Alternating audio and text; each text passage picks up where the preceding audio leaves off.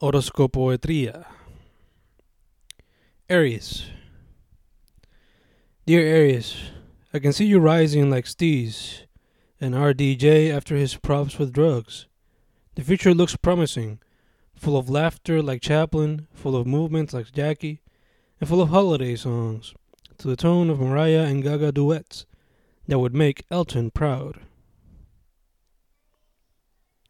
Taurus. Dear Taurus, I know life can be intense, but you're stronger than what you think.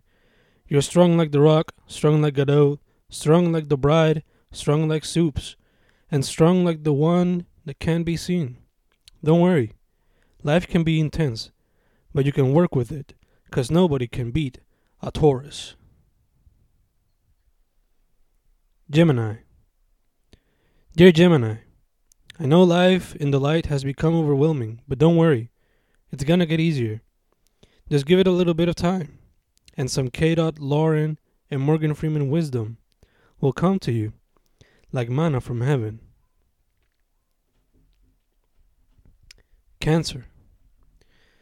Dear Cancer, people mention you and immediately think of the illness. I'm guilty of it, and I'm sure you are too, but don't worry. You're great and successful like the rest of us, so don't compare yourself to that ruthless killer. Leo. Querido Leo, hoy se te da todo, todo lo bueno, todo lo malo, hasta las mejores bendiciones, hasta las peores maldiciones. No te preocupes, con mucho, mucho amor todo estará bien. Te pegarás en la loto si juegas seis números de la tabla del cuadro. Tu canción del día es de un compañero Leo. Sí, la famosa Madonna y su canción Material Girl. Te pondrán a bailar bajo una lluvia de suerte. Disfruta, Leo. Disfruta de los bienes y los males y maulla en tu disfrute. Virgo. Dear Virgo, your name reminds me of virginity. I don't know, maybe it's some childish joke. But after some research, done completely through my thoughts, the cosmos, and not Google at all, I can say this. You are one successful son of a bitch. Congrats, Almighty Virgo. Libra. Dear Libra, whenever I hear your name, I think of weight. But now, after gathering my thoughts, which I didn't check on Google, I can see that more can be associated with you. A lot more, which I didn't even think about. There's a lot of controversy and a lot of success attributed to you. One could say a fair balance of the two has taken you down the path you've managed to set for yourself. Hopefully, you haven't hurt others along the way, and you can continue triumphing, like the Fresh Prince, the Rap God, and Serena in their primes. Scorpio. Dear Scorpio, you can be deadly like Hanzo, but also funny and poppy. Pick the correct path, and a lot of cash will rain on you while you dance like Aubrey. Sagittarius.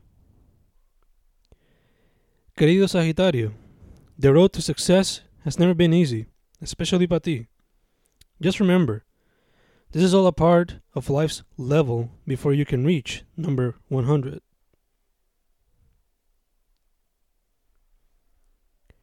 Capricorn. Dear Capricorn, you're kind of like a unicorn, and that's not cause you rhyme, but rather the uniqueness of your being, which can be found from your abilities in athletics to your skills on the stage. You bring a lot of joy to others. Please keep doing so. Aquarius. Querido Acuario, it's the age of Aquarius, so celebrate it, como la canción aquella en la cena de 40 Year Virgin, y pásala cabrón, bailando como Shakira y JT en los 2000s. Pisces. Dear Pisces, en este tiempo la vida va a estar bien cabrona, completamente a tu favor.